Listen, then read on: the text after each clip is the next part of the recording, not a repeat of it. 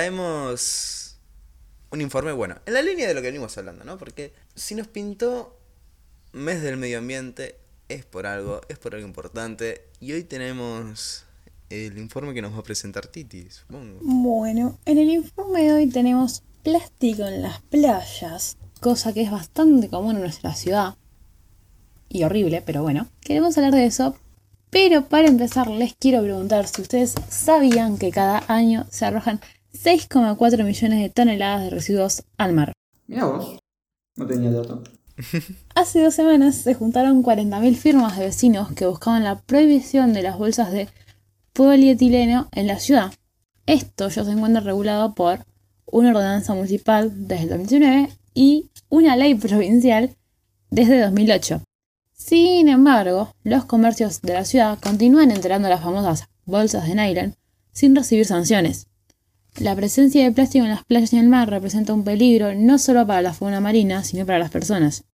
Un océano vivo y biodiverso proporciona alimento, estimula el desarrollo económico, regula la temperatura atmosférica y provee más de la mitad del oxígeno que respiramos. Y lo estamos arruinando, como todo el mundo. Ahora, si nos ponemos a pensar que, bueno, en este contexto el principal residuo que se encuentra en las playas es el plástico, podemos ver que, bueno, justamente el mayor componente eh, que se da es, por ejemplo, Em, las colillas de cigarrillos. Sí, la colilla la- es el primero que se encuentra en la playa. Claro. Las colillas de cigarrillos, las bolsas, todo lo que tiene que ver con la liturgia, ¿no? De, de ir a la playa, que en verdad no, no es bastante sostenible, pero bueno. Opiniones sobre por, por qué odiamos a los porteños. Eh, acá. No, porque odiamos a la playa. No, yo odio a los Sí, porteños. ¿eh? coincido con los porteños, pero tampoco no son tan solo porteños, porque hay gente de acá que hace lo mismo. Igual en general hay como una gran desconexión de la gente de Mar del Plata con la playa. Como si vos le preguntás a cualquiera, decirme tres especies del mar que tiene acá, nadie te dice la merluza y tampoco te la saben ubicar. Tipo, ¿cuál, es la merluza? No, no, ni idea. Como hay una total desconexión No, de la gente y el mar. Es que al tenerla tan hecha mierda como tenemos las playas acá, ¿para qué les va a interesar? Más respeto por la playa, ¿no? Están en la mierda. Mm, Y lo voy a seguir diciendo. es lo mismo que esa cosa que hacen en verano los eh, chiringos de las playas de darte un vaso de cerveza o un licuado gratis para juntar colillas. Funciona y a medias. Pero eso no es una propuesta voluntaria. Digamos, lo que es un fiasco es la ordenanza. Sí, la ordenanza es un fiasco, completamente. ¿Qué ordenanza? Perdón, me perdí.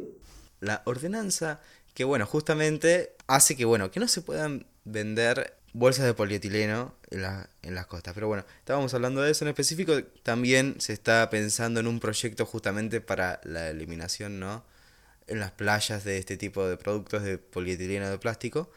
Y si nos ponemos a ver, o sea, lo que nosotros vemos es que los residuos generados justamente hacen que, bueno, que hoy tengamos a Mar del Plata como la conocemos hoy, con su morfología, que no queden, esto es importante, no quedan playas vírgenes en, en lo que es el Partido General Porredón, que justamente sea una conducta normalizada el hecho de tirar eh, los plásticos al mar, al- a la arena, lo que sea, y tiene que ver con el mar se lo lleva, tipo ese tipo de conductas que están mal.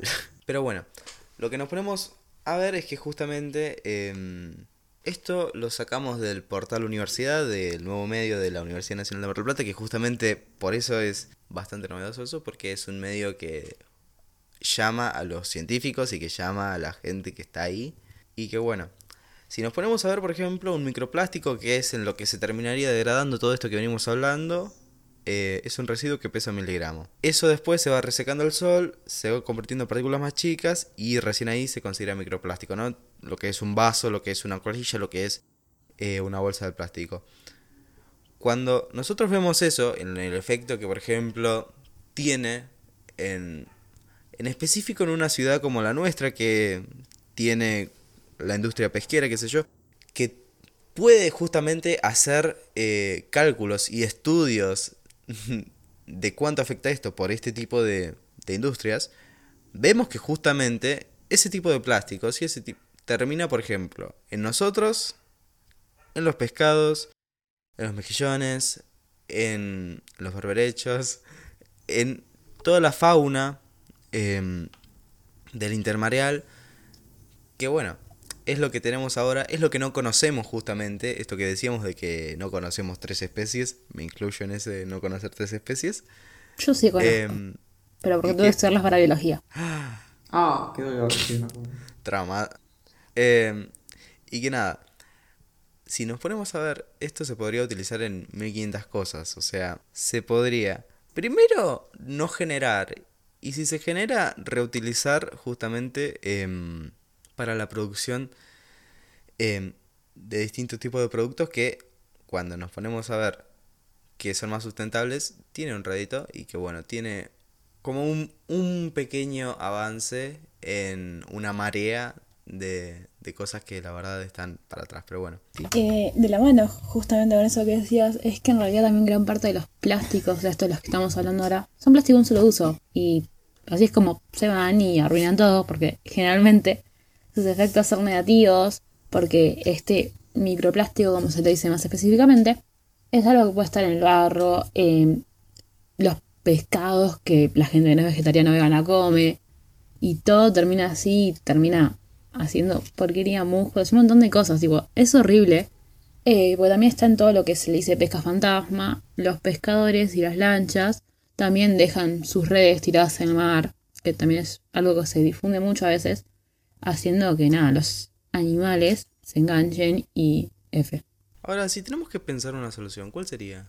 Les, les dejo esa pregunta. Creo que se pueden hacer varias. O sea, primero tener una ordenanza decente y que se comunique desde el municipio. Porque lo que pasó fue que en el municipio a lo- los locales de la costa no se les informó que estaba esta cuestión de los de que estaban prohibidos los plásticos de un solo uso. Eh, así que habría que modificar la ordenanza y después a nivel nacional una ley sobre responsabilidad del responsabilidad extendida del productor sobre los plásticos de un solo uso. ¿Qué es eso? Es básicamente eh, que los que las empresas que producen plásticos se hagan cargo de que eso pase un ciclo. No vendría mal. Y también, no sé si se dieron cuenta de esta noticia que, bueno, la pasamos por arriba porque es una noticia que en verdad es pedir un informe, ¿no?